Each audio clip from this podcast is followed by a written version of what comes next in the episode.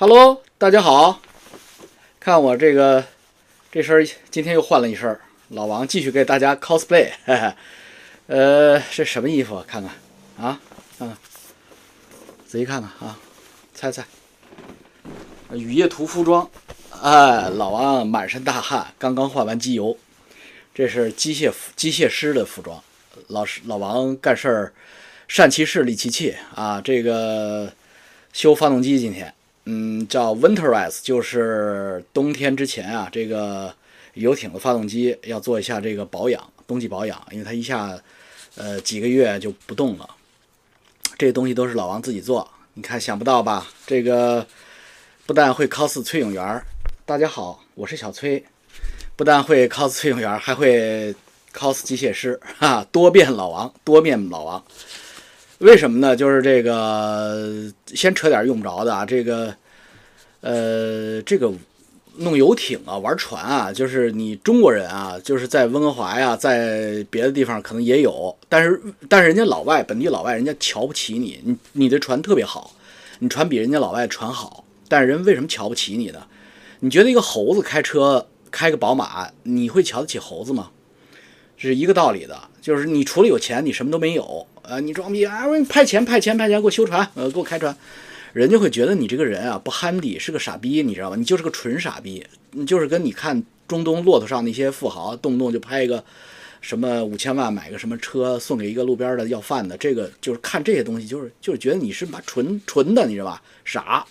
所以呢，咱们中国人啊，就是你像我这样的，我就喜我我就喜欢这样，就这样做事儿特别认真。啊，老外也不是这么认真，他们换机油有的时候也就穿个牛仔裤就下去了，但我不，我一定弄特别正规。我还有小帽子和头灯，我就我就没戴啊，怕吓着你们。这个 老王干啥去了？就挖金矿去了。这个就是，我就从形象上，从能力上，就是就是给他一个 shock，给他一个震震撼。就是就中国人也有这样的，也有这样的。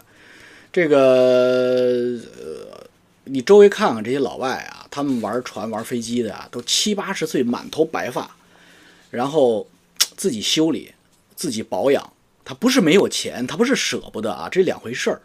他就是一个，呃，他就是爱，他是真的是爱啊，他是人人生，他真的是这样的一个享受过程的过程。是，这是我们中国人没有的啊。中国人有钱的都是很焦躁、很浮躁、很很焦虑，老是不能享受过程本身。就像那个打炮一样，你得享受过程本身。老王说：“我一个干干一小时。”他说：“你吹牛逼，老王，你五分钟的事儿。”我说：“我操，五分钟！我最后那个哇，文思泉涌，我都五分钟，文文思泉涌啊！别想多了，都五分钟。为什么呢？就是你要把自己禅定在那个过程中，那是才是真正的享受。修船、修飞机是一个道理，不是吹牛逼啊！老王，老王开船，我的朋友们。这个亲戚朋友们啊，坐在我开的这个游艇上，我亲自开的，他们非常放松，他们会就会忘掉自己是在游艇上，就是哎呀各种闹啊，各种作呀，就是这是一个船长最大的荣耀，就是你不要让人让你的乘客觉得他在。航海，你懂这个意思吧？他紧张了，我操！哎呦，我要随时准备跳伞，这个就不是个好机场、好机长啊！船长也是随时啊，这救生圈在哪儿啊？船长上来就问那个船长：“你救生衣有有够不够啊？那灭火器在哪儿？救生艇怎么上去？” 你这个最好还是再回炉，对不对？这个今天呀，蹭巴以战争啊，巴以战争，我本来不想谈时事，但是今天？实在不谈不行了，因为我这个这个歪风邪气在网上我看不下去了，你知道吧？哎呀，我这这他妈的这个以色列这个，呃，太惨了，这孩子血淋淋的，呃，确实是，呃，我我有自己的孩子，我有自己的孩子，我我说实话，我没有办法想象，如果这些命运、这些状态发生在我自己的孩子身上，我会变成一个什么样的野兽？我追到天涯海角也会杀死你们。这就是我真情实感。这个内容呢是今天的主要内容，发生在大概呃二十分钟以后。二十分，你要是不想听老王开开火呃开车，呃直接跳到二十分钟以后，呃进干货啊。巴以战争我给你们讲一个故事，我从一个完全不同的角度讲完，你啪就明白了，啪就明白了，明白了啊！你别想歪了啊，啪就是明白了啊！醍醐灌顶，你以为灌哪儿？咱们还是先插插播这个网友互动啊！我特别喜欢看评论，所有的评论我都认真看，包括骂我的，我对骂，我喷这个，然后夸我的我也很爽，很爽。第一个这个叫 Candy Cancel Me Cancel Me，我 delete 你得了。你是不是缺钱了？我最近劝一个大佬开直播，理由就是王老吉都开了。他说我的事儿上不了台面，气得我大骂，恨死你！哎，这我是缺钱了，这钱有句俗话叫金山银山不如日进日进分文。我十一年没有分文入账了，我是我是缺钱了，行吗？这我是我我等我等我研究出来打赏功能啊！我现在啊重点不在那上面，我现在啊就文思泉涌。我现在先把这个火泄了，然后我让你们打赏我，好吧？五块钱、十块钱、二十块钱，你们打赏。资本大鳄，我操！我打赏资本大鳄了，牛逼！我操！你这简直是人生最大的成就了！我操！你居然打赏，你居然打赏他了！我操！你比他有钱，牛逼啊！牛逼！牛逼！哎呀，网友是人才济济。有有一瓶木桶被你们发现了，我挡严点儿，低调一点，假的，瓶里边灌的尿。呃，他说我的事儿上不了台面，所以他不开，气得你大骂恨死你。哎，这你搞错了。呃，像我们这样做过点事儿的人，基本上跑出来以后或者移民出来以后，他不愿意抛头露面。为什么呢？有句中国老话叫“少年打虎，年老让猫”，就这个道理。因为你的心会随着你的获获得和你的富有变得非常柔软。而你的心，只有在你失去和愤怒中才会变得坚硬，坚硬的心才能够做创新。满嘴跑火车又来火车了，没事，巴菲特的火车啊，这个太平洋铁路，呃，继续喷。所以呢，他一定不会出来，不是他的事儿上不上上得了台面。我也十一年我没出来啊，我出来是机缘巧合，是因为被真是被翟副主席给刺激了。有钱没钱子，缺不缺钱了，咱们不说了。就是，就是，嗯，我告诉你，你这个大哥呀，特别简单。他公司的副总裁火了，二十万了，而且在网上说他是同性恋，他一定出来，他一定出来。他上不了上得了台面，他他都出来了，棺材板就摁不住了。我去，我跟他拼了！这个是，是这是大老王身上发生的特例，这得感谢翟副主席啊！所有人都感谢翟副主席，没有改翟副主席，我这棺材就是。就是那不会动土的，我不会出来的。七七八八，重要的是坚持你的，讲你喜欢讲的，比什么都值。猜测听众喜欢不值得，百分之八十的平均大多数不值得问他们的意见。我操，你挺牛逼，你是精英啊你，你你是百分之二十。我跟你说，以为自己百分之二十的人，往往是百分之八十里边的后百分之二十。就是这个牌桌上确实有一个人是傻逼，哼哼，就是自己。但是我会。讲我想讲的，我有一句人生信条，在我经商，呃，在我做金融的时候，多年我老老在，呃，开会的时候重复，我说真正的强者不跟随潮流，我们制造潮流，我们想到一起去了啊！我会慢慢的按照我自己的节奏，想讲什么讲什么，我是有计划的。你们看那个村炮直书的，根本不是今天录的，村炮直书那天一下一口气录了十十来条，我那是在。在 practice，在在练习，所以老王做事儿是有板有眼有章法，老谋深算。Landero Landero 二，就算如此，来而不往非礼也。大老王先蹭的人家呀，每天的帖子都生活在老宅的世界里，那么执着的批斗打倒老宅，和文革的赶尽杀绝有什么区别呢？这应该是个女士，特别的嫩，这个女士非常的柔软的一个一个心。呃，你想多了，你想重了。首先不是我先蹭的人家，是他先蹭的我。他在中国资本市场风云录那一集里边，他说我老王是同性恋，然后男女通吃，然后我操完逼，呃，操完局以后吧，我还录下来给他看视频，就这是他说的，你知道吧？这网友有来告状，来上访，说王主席他骂你，我说不不可能，他说你白呃同性恋，我说不可能，我一看。真是，我跟你说，看他视频有好多好多我大学同学啊、邻居什么的，人家都知道我是同性恋了。现在你这事儿就已经传出去了，所以我必须弄他，你知道吧？我必须蹭他，蹭他个一年半载的啊！而且呢，说你说这个为什么说你说中了呢？这就叫文化大革命了。那你是真不知道什么叫文化大革命。这个啊，我蹭翟主席，我是在我给他蹭出血来了吗？没有，他他万一就是出了点血，我赶紧拔出来，你知道吧？就是我弄点拔出来，弄点拔出来，然后就是不进去，让它慢慢的结痂，然后越长越厚。越翟翟主席的这个翟副主席的小脸皮儿挺嫩，呃，小脸皮儿啊，就下边那个脸，我给他弄啊弄啊弄啊，一年半载的，他就越长越厚，越长越厚。你知道西藏的那个 法器有肉帘吗？就是翟副主席的下边就长出个肉帘，他他以后那个坐禅的时候，他不练自然禅吗？他坐禅的时候，他不用蒲团了，他是个肉蒲团，他自自带蒲团，这是对他好，这不是赶尽杀绝，哪有这么赶尽杀绝？如果文化大革命都是这样，大家啪啪啪啪啪啪啪啪讲单口，互相埋汰，那那不是文化大革命啊，那是今日脱口秀，十年大脱口秀，全民脱口秀，不是啊，你你想多了，呃，好女人，你是个好女人。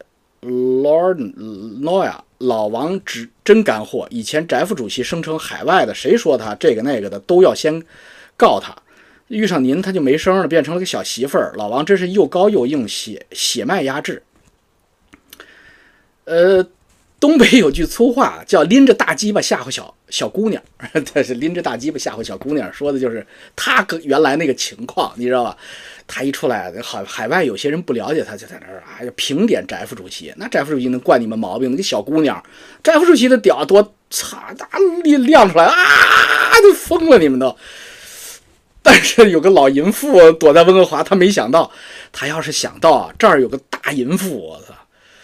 他高低都不会讲那那一集的，你知道吧？他现在翟副主席啪啪，最后悔的就是他那天说我，你这不是没事找事儿，把他说出来了。你这，所以他怎么告我呀？他没法告我。你这血脉压制，我一直用的是基因压制吧？怎么血脉了？我俩没有什么血脉关系。你这说什么话？血脉压制，没弄出血来。嗯，都用润滑油了。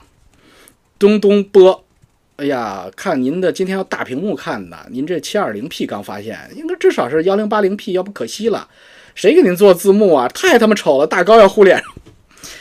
哎呀，东东波，我他妈，我代表，我代表贵县人发龟派气功灭了你！我操，你事儿也太多了，你还我哑巴哑巴大。这东东波，你哎呀，人家是义工，人家给我弄英语，我都特别不好意思。你还大高要糊我脸上？另外是为什么七二零 P 呢？我也不专业呀，我也没那么大手机内存。我我心说七二零 P 你们就够了，弄一零八零 P 你们看我脸上的纹又又该看我的面相了，结果还被你发现了。行，我弄弄一零八零 P，今天就弄好吗？然后我也不磨皮了，我我现在满头大汗，刚换完机油，你可以研究我的面相，劳碌命。五。王老师您好，没听懂。九百个人十元每人进来充分换手后，一千个人手里有些既无股票也没钱，这些人不就赔了吗？五，你是个小朋友吧？你应该是个大学生吧？哦，呃，你最你如果没到十八岁，你不要看老王的节目啊，这对你不好。我从来不鼓励一个七岁的小小孩看 A 片，就是这个道理。他不但没学会正正经的，他还他妈的不长个儿了。呃，你你这个思路还是就是差的稍微远一点，我觉得你应该再多一些实践。呃，我做的是底层代码，就是说归纳归纳归纳，最后归纳到几短短几个字儿。你不能把你的上层结构往里边套，你知道吧？九百个人充分换手，一千个人里边有呃一百张股票有的没股票，你就想成他他不能十个人合着买一股吗？对不对？他攒起来买嘛，他一个人买零点一股，不就不就可以充分换手解决你的问题了吗？听懂了吗？他没有必要买一股股票嘛，不是一百股股票嘛？他他们他们十个人又攒在一起买买一股，合买一股，一百个人攒在一起合买一股，每个人买零点零一股，价格不就上去了吗？呃，每个人手里边也有都有一点资产，这才叫充分热交换，懂吗？呃，就不多给你解释了，这是数学问题啊。凯，这是老网友。国际资金洗钱，哇！那年多亏老王你提醒我，让我避了个坑。我记得这个事儿，当然你可能还不太高兴，还给我犟嘴来着，觉得我挡了你发财的路子。老王说话不好听，但是不骗人。呃，我让你别弄，你就别弄啊，因为这这事儿我都弄过。我告诉你，那就是那你们这些人，就是你这点钱真的是不够人家骗的，人家翟副主席都不骗你们了。现在，呃，公共锅，哎呀，公共锅又来了，讲禅中说禅吧，能破三百万。对了，他也是个同性恋，为什么要加个野字儿的？他是个同性恋就得了，为什么要加个野字儿？老王不是同性恋，我再次强调。翟山鹰，你个王八蛋！你给我造成的国际舆论太大了，我要告你去！快告诉我你在哪儿，给我地址。你等我收传票，等收我传票。呃，讲禅中说传破三百万，第一破三百万是我人生的终极目标，你就让我破了终极目标之后我干啥？第二，禅中说禅我真不理解，我不呃不了解这个人，我不认识他。我之所以对禅中说禅充满了概念，就是因为我从开博客那一天就有人说你这句话，你说说禅中说禅吧，禅中说禅是谁呀？没有说也是个同性恋这句，但是前面那半句，所以就使我产生了强大的好奇心，我认真拜读了他所有的著作。呃，他是个高手，二级上高手，而且他有哲学家的气质。我我猜他是北大哲学系啊，中文系毕业的。这个人很传奇，但是这个人死了。嗯。我我没有发言权，我没有经历过，我没有跟他对过对过手，所以我没办法讲。我瞎鸡巴讲，你就你说有意思吗？你你就你要真愿意让我瞎鸡巴讲，我可以瞎讲，但是没有意思哈。呃，下一个 lin 什么 lin k 六幺三，这个放在 B 圈里更容易理解，你懂？你是个高手，你是个高手。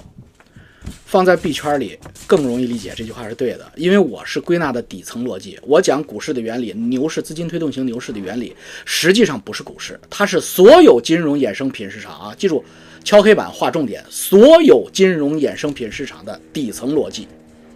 你仔细呃回放我那个村支书那个十三分钟的视频，嗯，我觉得值得你看十遍。其实那个视频里边有密码透出来，就是不是说的是股市，股市只是其中一个方面。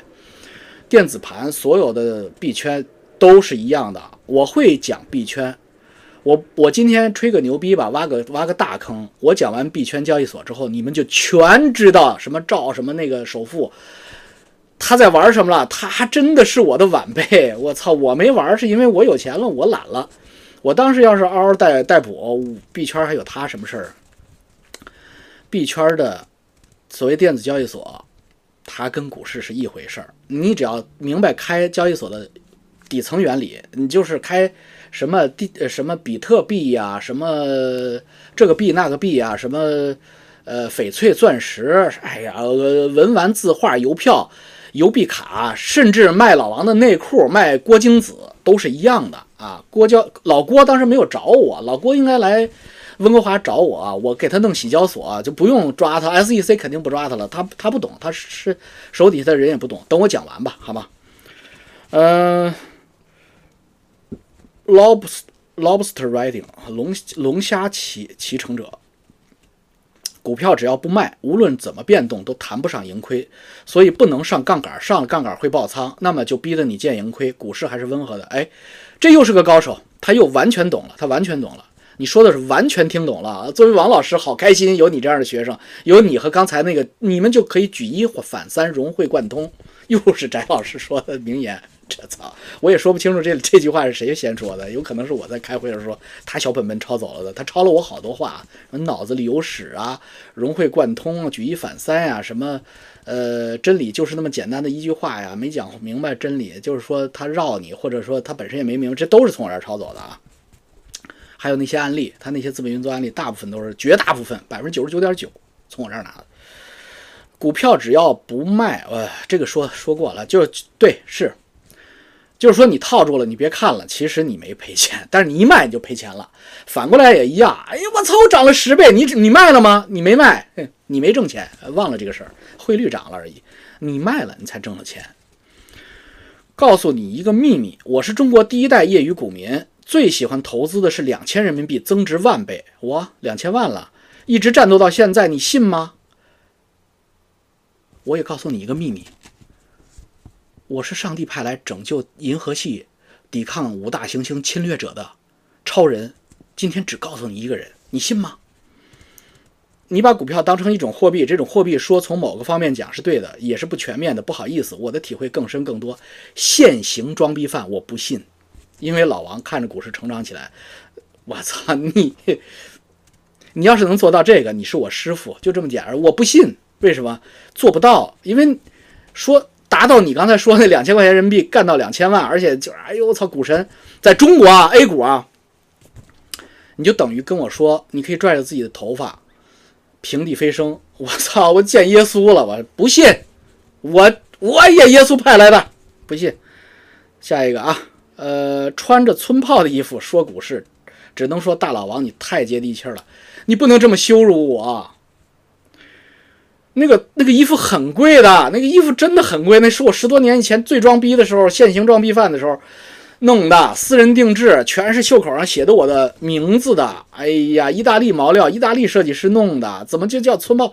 那是我能把那个意大利设设设计师的定制西装穿成村炮，而不是我的西装本身是村炮。那是我的问题，不是衣服的问题，好吗？我现在膨胀了，我我装不进去了，所以我就变成村炮了。我谁没有帅的时候？强烈支持王主席讲干货。记得之前新浪博客里浑浊的水晶球系列，可惜没了，真的是。呃，又是个老推友，跟了我至少十五年了吧。呃，浑浊的水晶球系列是我在探讨股市哲学的层面上，我自己认为不亚于禅中说禅的水平的，跟它是一个 level 的。嗯，就哲学层面探讨股为股市中多维波动和高斯中型曲线分布的呃基呃基础代码的这么一个。可以说半解天书的文章，没敢没敢多写，因为我也怕我跟禅州说禅似的，呱挂了。为什么？那个你不能泄露天机，这是泄露天机的事儿，你知道吧？因为你把东西都说了，上帝干嘛去？哎，过来吧，就乔布斯似的，那手机那么好使，上帝不会，iOS 那个是 iPad，上帝开始不会，我操，把他给弄过来，教我怎么用。完了，六十多岁死了。建阳。从三千元买认购证开始进入股市，第一次听老王的解释，确实有道理，高论佩服。还有这么个老股民，老王加油，厉害！想起当年红白蓝袋子装钱去上海住云峰剧院招待所，一早去对门买认购证的故事，这都是绝对的老股市老前辈。我操，这你们知道什么叫红白蓝？袋子吗？你们这帮小年轻肯定不知道红白蓝袋子吧？我告诉你，就是那个农民工用的那个编织袋儿，红的、白的、蓝的，还做的那个小方格，好像那个苏格兰格似的，那是红白蓝，那可结实了。那袋，那那一袋子里能装能装一百万人民币。那个时候，一九九零年，他跑到住云峰宾馆，这绝对是真的，这个我信。为什么？就是在云峰宾馆对面上交所，他去买认购证去了。那认购证炒到三千块，这个老股民应该说的也是真的，真的是那么炒的吗？所以这些老股民，像一九九零年，他们能扛着袋子去买认购证，那那时候他们至少应该有三十岁了吧，甚至更高。那他们现在应该都是前辈啊，比我的岁数大了，那应该都是六十岁往上的人啊，甚至七十岁往上的人了。嗯，红白蓝袋子那时候是大款的必备，装钱最好使。那个白宝山知道吧？白宝山啊那中华第一悍匪，拿着他妈 AK 四十七跑到乌鲁木齐抢。嗯，维吾尔老汉的人民币一抢抢几百万，都是红白蓝袋子装的，老炮儿这都是比我有钱。我那时候拿不出一，我我那时候还上学呢，九零年我还上学。安妮，哇塞，你果然聪明，这个世界上最聪明的人都应该去当老师。亚里士多德说的，亚里士多德真的说过这个？那不能吧？是不是你亚里士多德安妮说的？不如老郭，草根英雄是能力。嗯。蛀虫只是碰巧落在了米缸中。哎，这慢慢慢慢我讲，我就让你知道我不是蛀虫，我也有，我不跟老郭比，人家的成就比我大得多，人家能把那么大的楼盘做起来，能把阿布扎比的资基金弄进来，那人家的格局比我大得多，格局比我班农坐旁边当跟班，人家 Lady 妹比我这船大他妈十倍二十倍，所以。我不能，确实不能跟人家比。但是你要说我是落在米缸里的蛀虫，那你也是不了解我。我会慢慢慢的告诉你，我在金融领域的所有的创新的故事。你听完你就知道，这个人成功不是偶然的啊，不是米缸。我操，米缸我哪是米缸啊？我爸又不是他妈的朱镕基。老王，你搞脑梗式结尾，拔掉就走。对，以后都是这个。为啥？我一看时间，我操，怎么也这么长时间？又臭又长，赶紧走，啪，就没有时间说片儿汤话了。嗯，好了，今天二哎呦二十五分钟了，呃，说重点，巴以战巴巴以战争啊，巴勒斯坦加沙地带忽然干起以色列来了，然后就是大家都义愤填膺，因为就是开篇说的看的那些女人的尸体被羞辱，小孩子被关在狗笼子里，像他妈的真的是好惨。你说我们有都有恻隐之心，把狗关在狗笼子里要杀你都要流眼泪，何况是孩子呀？那个孩子好可怜。哎呀，我因为我自己也有孩子，也是那个也有那么大年龄的，我就看不了这些画面，我义愤填膺，真的是非常的生气。但是是不是就应该？就就哎呦疯了！我弄死他们！我把他妈逼的巴勒斯坦人全部屠净！绿绿就是他妈地球的毒瘤！咱们这话不能说，为什么不能说的？你听今天老王给你讲一个故事，讲完故事之后，你再决定绿绿树是不是毒瘤，呃，杀不杀干净他们啊？屠不屠干净他们？呃呃，我曾经收购过一个上市公司主板的，叫哈尔滨丘陵股份。我从我这个故事呢，巴以战争这故事，从这个巴以战争的事儿，从这个故事讲起。丘陵股份不是中国公司，它叫秋天的秋，森林的林。丘林是个俄罗斯人的名字，确切的说，他是个姓丘林。他这个全名叫伊万亚克列维奇丘林。这个人是一个大清时代的呃立陶宛人，他是前苏联的立陶宛人。这个哥们儿是个犹太人，所以呢，他呢就也是非常能闯的一个企业家，他就到了远东的叫哈尔滨淘金。话说大概一百四五十年以前，一百多年以前，哈尔滨是另一个上海，重商云集，尤其是俄籍的犹太人在那儿势力是非常大的。中国人在那儿的势力并没有今天这么强，他那儿是日本人、朝鲜人、俄罗斯人和中国人多族混居的这么一个地方，所以呢，丘林在那个地方呢就是大展拳脚，呃，做了丘林百货。这丘林百货有多牛逼呢？这个丘林百货是整个远东，包括东京和北京，呃，和上海，第一个使用了电灯的百货公司。基本上只只卖于巴黎的老佛爷，然后丘林当时的服务员一水的全是白俄小娘们儿，特别漂亮，而且他牛逼到他在在这个店里边使用俄罗斯旧卢布，一直到前苏联列宁建立苏联之后，一九一一年之后，他继续使用。白俄的贵族几十万人带着家眷，带着钱和金银首饰。跑到东北避难，全部都以丘林为据点居住。他就这么牛逼啊，丘林，所以他呢是可以整个控制物流和商品的这么一个集散的这样一个公司。他不光是商业百货，连啤酒啊、什么面包啊、火腿肠啊、猎枪啊，他什么都干。皮大衣，他是个真正的集团公司啊，丘林。后来俄罗斯呃前苏联嗯那个起来之后呢？这丘林老爷子呢，就犯了个小错误，你知道吧？他又想回回去跟列宁商量商量，看看能不能，嗯，被蓝金黄一下。列宁呢，就给他写了一封信，听说他想回来，因为他是远东首富丘林，给他给他一个许诺，就让他回去做政协副主席，就是前苏联的那个那个对应的那种职位，国家领导人。他可高兴了，他可高兴了。他就想回去，可是你不要忘了，他是资助，呃，白俄的逃亡政权和逃亡人士的主要的赞助商，资助了二十年，十多年。这些人啊，从他手里拿了不少钱，也带给他了无数的金银珠宝。这些人知道了以后啊。你小时候看过那个《钢铁是怎样炼成的》？这里边有保保尔柯察金那个主人公，他经常骂的就是匪帮邓尼金和匪帮高尔察克。高尔察克就在哈尔滨，呃，高尔察克将军呢，就就给他弄了一个圣诞节了嘛，就给他弄了个邮包，给他寄到办公室了。就今天黑龙江呃哈尔滨东大直街，他那办公室老楼的办公室，那时候就那么高，他很高兴的打开，轰，人就死了，炸死了。是不是？呃，高尔察克匪帮呃寄的这个邮件我不知道，这是我猜的，因为我收购的时候看他公司历史，我心想这事儿应该是这波人呃干的，不是高尔察克的人干的，也也是白俄的那些军官们干的。呃，这案子到今天也没破啊，他怎谁炸死他？到今天也没破。他一死呢，日本人就起来了。日本人当时占了东三省了嘛。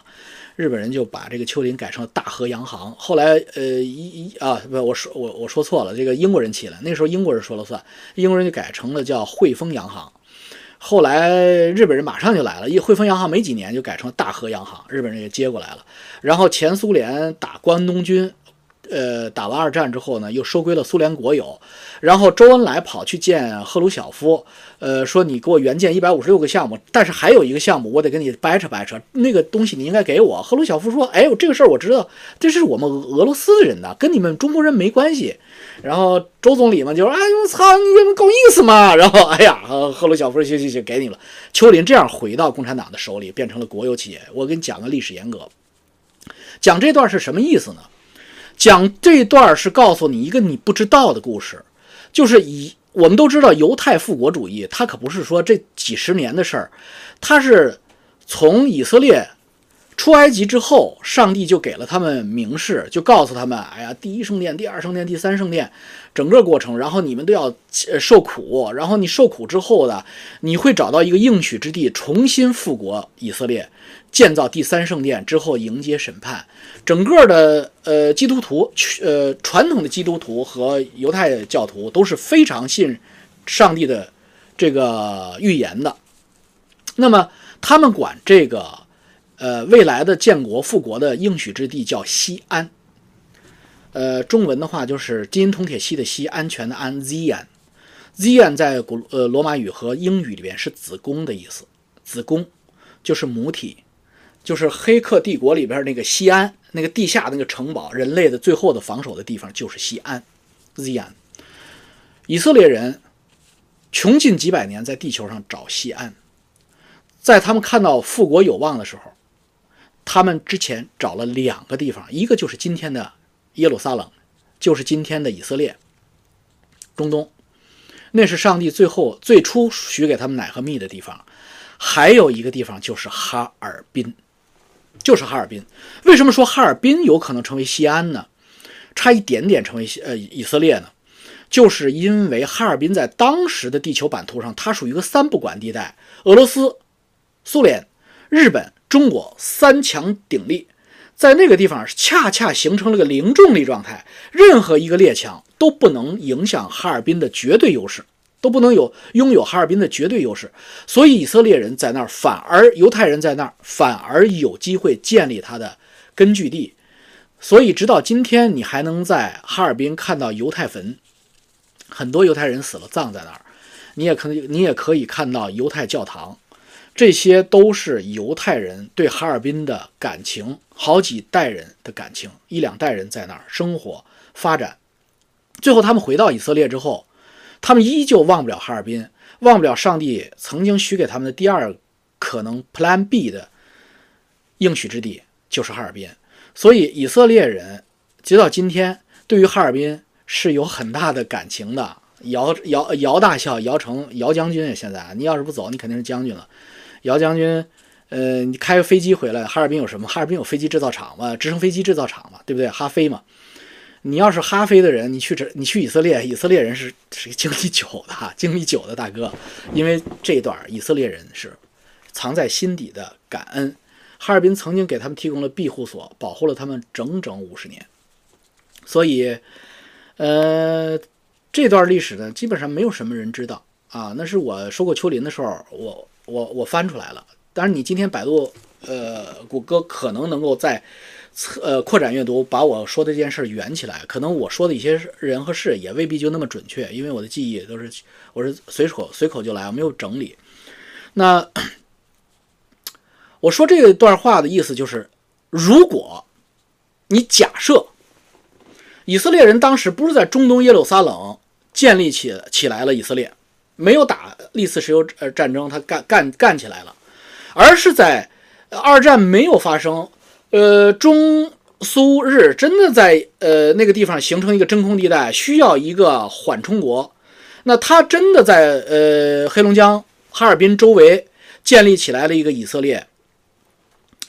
列位中国人，你们感受是不是就是今天的加沙巴勒斯坦人？这些大鼻子、白皮肤凭空出现，拿着上帝给他们的、他们的上帝给他们的圣经，就告诉你这是他们的地儿。然后呢，就你同意吗？你不同意，噼啪噼啪一一顿乱打，他们还好厉害，他们打不过他们，打几次团结起来，从内关内调兵打。呃呀，蒙古人来，满洲人来，我这个这这汉人来，这个都来，山河四省一起打，一下被打得满地找牙。最后呢，以色列人很够意思，说再这么着吧，也不欺负你，在什么伊春啊、绥芬河呀，给你划几个地儿，你当定居点吧。我们拿警察看着你们，他妈三个人只要在一起，去去去去去去去，要干什么？要干什么？造反是吧？我描述的就是过去这几十年曾经发生在加沙定居点的故事。以色列士兵和警察、军警对巴勒斯坦人并没有你们想象的那么文明和客气。不要忘了，好多犹太人是老毛子过去的，所以呢，巴勒斯坦人对以色列人充满了仇恨。这种仇恨是刻到了基因里了，刻到血脉里了。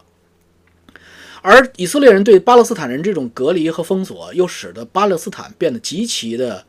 加沙地带变得极其的贫穷和封闭，一旦贫穷和封闭之后，没有什么，没有知识，知识不但不会进化，还会退化。你看看今天中国就知道了，我们这一代大学生是有想法，open mind，就是开放的，想学英语，想学了解世界的。你看看现在的小粉红，他想了解世界吗？知识是可以退化的，九百六十万平方公里、十四亿人口的大国，一旦封封闭，都会退化。你想想，区区几百万定居点儿。那么几几小几个小城市，它给你封闭起来，一一封闭几十年，你说这个地方的年轻人长大了，现在都长大了，还贼能生，一家六六七个五六个，他们长大了，他们不就是活牲口吗？他们什么事儿都能干得出来。他们把小孩子关到呃笼子里，他们把女人那么羞辱，他们不觉得丢脸，因为他们不知道那个丢脸，他们不懂。耶稣说过：“原谅他们吧，他们都不知道自己在做什么。”唉，就说到这儿，真的是，这就是 common sense 啊，common sense。因为我有孩子，所以我们是不是真的应该恨巴勒斯坦人？是不是真的应该呃把他们屠杀干净？这个事儿，你听完这个故事，你代入一下啊，哈尔滨、黑龙江，你自己在想，好吧？